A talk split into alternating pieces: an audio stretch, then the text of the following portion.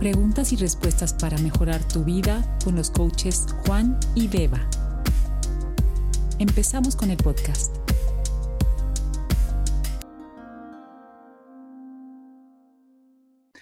Hola Beba, ¿cómo Hola, estás? Juan y todos los que nos estén escuchando y viendo. ¿Qué tal? Oh, hola a todos. ¿Sabes qué, ah, Beba? Déjame decirte algo. Ayer te dije que estaba bien. Cuando no lo estaba. es, es- es algo chistoso porque es algo automático que decimos. ¿Cómo estás? Bien. Aunque no estés bien o pi- piensas que estás bien. Pero yo estaba, estaba, no estaba ni bien ni mal. Quiero decirte que rompí una de mis reglas de oro y como te dije anteriormente, dormir es muy importante y dejar de trabajar y dejar la computadora a horas antes de dormir es muy importante. Y lo que hice es que el día anterior me fui muy tarde a la cama trabajando con la computadora y prácticamente no estaba recuperado, no, no me recuperé lo suficiente y prácticamente estaba medio dormido, medio, medio ido con, con- estábamos platicando acerca del podcast y estaba ahí, pero no al 100%. Entonces, como consejos, sigue las reglas de oro y trata de dormir lo mejor que puedas para que estés, para que estés listo para el, para el día siguiente. Ok, ah, vamos a escuchar la pregunta, ¿te parece? Sí, y antes quiero darte la enhorabuena porque reconocer ser vulnerable ante toda nuestra audiencia, que tuviste uno de esos días en los que te autoengañas y, y bueno, pues eh, discutirlo con nosotros, eso es lo que se llama una técnica de dejar ir emocional y te aplaudo yo y todos los que te estamos escuchando. Muchas gracias. No, gracias, Beba. Gracias por tu, por tu apoyo. Mm. Ok, vamos a escuchar esta, esta pregunta. Una de las preguntas que me llamó mucho la atención es cuáles son mis fuentes de infelicidad.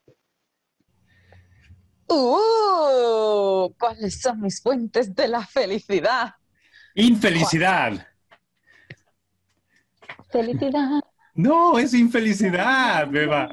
Yo sé que estás feliz, pero tenemos que contestar. ¿Cuáles son ¿Cuáles las son fuentes? las fuentes de mi infelicidad? Es correcto. Déjame decirte una cosa. Y a mí, como te digo, me encantan las citas, las cuotas. Y, y hay una de, de Eckhart Tolle que dice, eh, la principal causa de la infelicidad nunca es la situación, sino los pensamientos al respecto. Entonces, si te pones a pensar, obviamente tenemos una cosa que te puede hacer triste, puede dar tristeza a ti, a lo mejor me puede dar felicidad a mí. No, no sé, estoy nada más dando un ejemplo. Sí, pero- sí, sí, sí, sí, sí. Sigue por ahí, me encanta. No, pero es como mm, el sentido que le das a la vida. La vida no tiene sentido. Te voy a decir esta cosa. La vida no tiene sentido, sino el, el sentido que tú le das a la vida. La importancia que le das cada evento a la vida es tu sentido de la vida. Por ejemplo, jugar voleibol de playa. Para mí es algo que hago y deshago por ir a jugar voleibol de playa. Pero para Mm. ti puede ser voleibol de playa. No sé ni cómo jugar voleibol y no me interesa.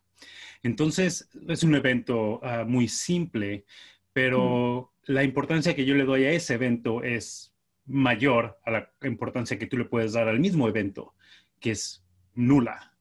Entonces, es como todo en la vida. Todas las situaciones que nos pasan, para mí pueden ser muy significativas y para ti no lo pueden ser. Todos somos diferentes, todos tenemos situaciones diferentes y tenemos ah, formas de lidiar con la felicidad o la infelicidad de manera diferente. ¿Qué piensas acerca de la infelicidad, Beba? Pues se me ha venido a la mente em, para compartir con, ¿cómo se llama la chica que nos ha hecho la pregunta? Déjame ver la Me gusta pregunta. nombrar a la gente. Laura. Laura, voy a explicarte, me has preguntado por las fuentes, entonces voy a explicarte lo que podría ser la fuente de infelicidad para ti y para la mayoría de las personas. Fíjate lo atrevido y lo que estoy diciendo. Mm, Es un esquema muy sencillo. Eh, para aquellos que estén escuchando el podcast, voy a gesticular muchísimo, así que si luego podéis ver el vídeo, todavía mucho mejor, porque voy a ser muy expresiva y muy gráfica aquí. Eh, Juan, imagínate, ¿no? Yo estoy aquí en el medio, soy un muñecote. Y a mi izquierda tengo em, lo que sería eh, la realidad externa, el entorno. Y a mi derecha tengo la identidad, es decir, mi mundo interior. Izquierda, mundo exterior, derecha, mundo interior. Ok. Arriba, en mi cabecita, tengo las expectativas. Es como un termómetro de expectativas hacia arriba. ¿Qué pasa, Laura, Juan, oyentes? Y esto es una pregunta, ¿eh? Quiero que, me contestes ahí. ¿Qué pasa, Juan, cuando las circunstancias cambian y no se asemejan, se amoldan a tus expectativas? ¿Qué pasa ahí? Bueno, estas las circunstancias, creo que nuestros talentos también están relacionados con nuestras expectativas. Entonces, hay, situaciones externas e internas que tenemos que controlar. Las externas no las podemos controlar, pero podemos controlar las internas. Muy bien. No sé si contesté tu pregunta. Qué listo es, es que es muy listo. Si es que piensan mejor que una. Exactamente. Entonces, Laura, quiero ahora que te imagines, ¿vale? Em, tenemos la parte interna, que es nuestra identidad. Toda la causa de nuestras frustraciones, las frustraciones llamado también infelicidad, que es un poco como más genérico. Em, las frustraciones, la infelicidad, em, las emociones que no son muy placenteras, vienen cuando tú tienes una imagen mental, un estándar o una expectativa que no se cumple. Y como no se cumple, eres infeliz. ¿Qué pasa? Podemos hacer dos cosas yo lo voy a poner con un ejemplo. Imaginaros un atleta, ¿vale? Soy un atleta y ahora voy a poner dos ejemplos de exterior, mundo interior. Este atleta tiene un papo en su bicicleta y tiene un, accidente. Em, le tiran de la bicicleta y se queda paralítico. ¿Qué pasa? Que el blueprint, como lo llama Tony Robbins, el blueprint, tu identidad, es de atleta. Tú te has entrenado como atleta, te alimentas como un atleta, todo tu entorno gira en torno al atleta. Tu entorno izquierda, tu environment ha cambiado. Porque ahora eres paralítico y obviamente pues donde corrías o hacías las cosas que hacías antes, ahora mismo, o sea, justo cuando pasa, no puedes hacerlo. O sea, tiene que haber un cambio de expectativas. Ahí no puedes esperar el correr una maratón ahora con las piernas, si eso tiene sentido. ¿Qué pasa? Que el atleta tiene que irse a la identidad, su blueprint, tiene que cambiar su mundo interior y decir, yo soy atleta. Eso no cambia. Lo que cambia es que, claro, no puedes cambiar todas las circunstancias. O sea, sería muy complicado, como poder puedes, ¿no? Y no hay nada imposible. Pero es muy complicado. Entonces tenemos que irnos a la parte interior tenemos que mirar la parte consciente, la parte de nuestra identidad. O sea, qué parte de nuestra identidad no encaja con las expectativas que estamos poniendo ahora mismo. Y esa persona lo que tiene que hacer es prepararse para sus Paralímpicos, prepararse como atleta ahora paraolímpico. Y puede ser exactamente igual de feliz, o sea, no es un impedimento, a no ser que tú lo veas como un impedimento. Al revés, la vida te ha puesto eso ahí como una lección de vida, ¿no? Para crecer y para, y para aprender de eso, y no es culpa de, nadie, no hay que victimizarse, hay que, hay que salir airosos de esa situación y decir, sí, pues ahora yo voy a adaptarme, la ley de la adaptación, y voy a seguir con mi blueprint de atleta. ¿Se ha entendido? Entonces, ¿cuál sería esa fuente de infelicidad? Las expectativas. Hay que revisar las expectativas. Hay que siempre apuntar hacia la excelencia con, desde un grado de compasión y un grado de comprensión de tu entorno, lo que no puedes controlar y lo que puedes controlar en tu entorno, que es adaptable, y tu identidad. Es decir, ¿cómo vas a pasar, Laura, al siguiente nivel de conciencia? ¿Cómo vas a hacer para llegar a tus objetivos, tu identidad tiene que evolucionar. Me encanta cómo lo acabas de explicar. Yo lo dije medio, medio, medio, medio, pero tú lo dijiste perfecto.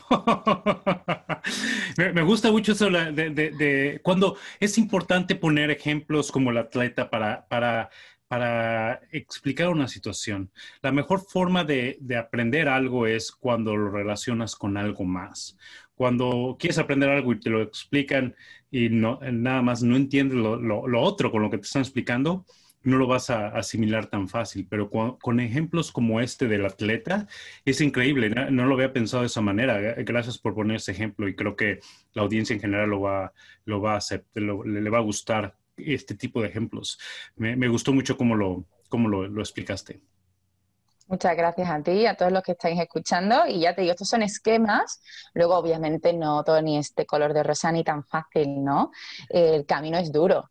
¿Creéis que Roger Bannister, que rompió esa creencia limitante de que no se podía correr, ¿no? Las cuatro millas en un minuto, ¿creéis que ese hombre, nueve años entrenándose para romper con esos esquemas, con ese estándar, con esas expectativas, durante esos nueve años no lo pasó mal?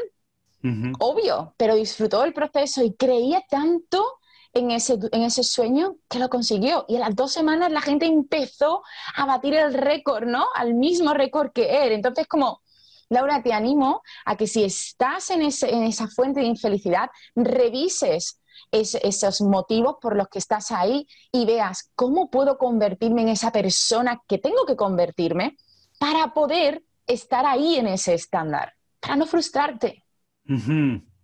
Sí, es, importante. Y también es importante no compararte con otras personas, porque obviamente te tienes que comparar contigo mismo. Eh, todos somos diferentes. Todos, nuestros cuerpos, como nuestras huellas digitales, somos únicos.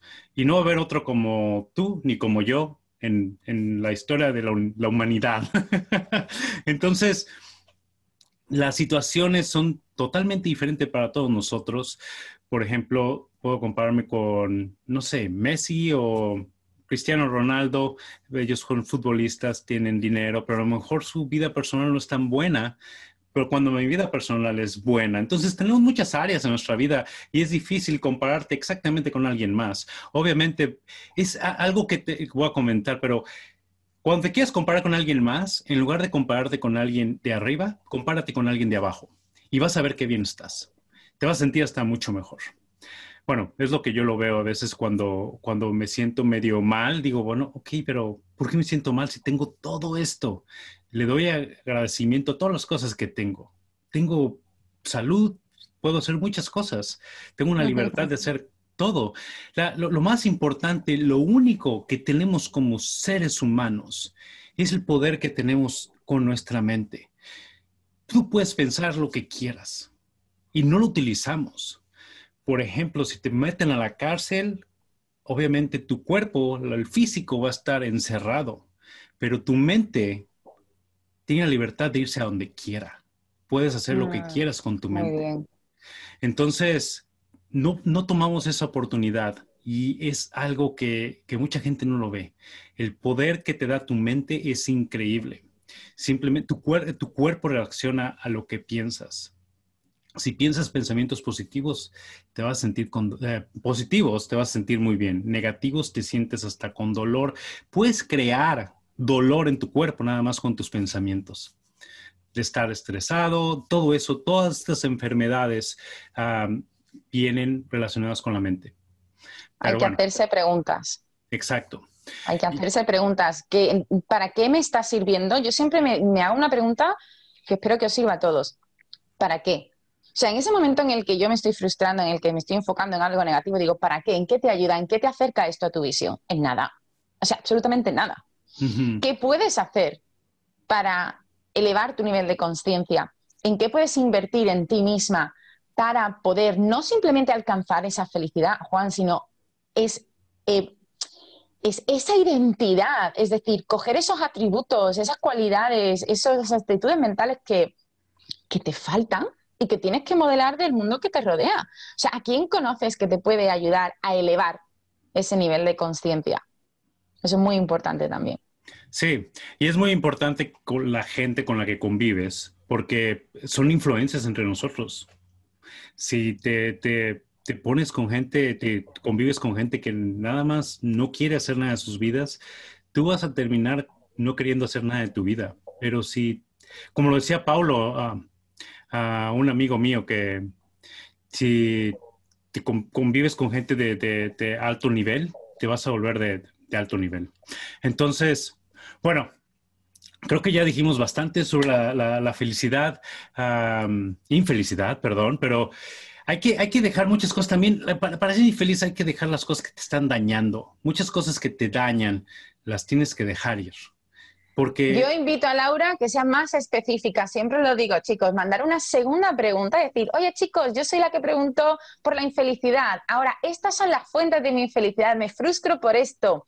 ¿Qué herramientas tenéis como coaches que me puedan a mí acercar a mi visión y a mm, elevar mi, mi nivel de conciencia? Y vamos, así os podemos ayudar todavía muchísimo mejor, mucho más claro, si especificáis un poquito más, pero sí, Sí, el, valor de la respuesta viene en el valor de la pregunta. Si la pregunta, porque podemos preguntar muchas cosas, pero si tu pregunta es muy buena, es la calidad de la pregunta, es la calidad de la respuesta.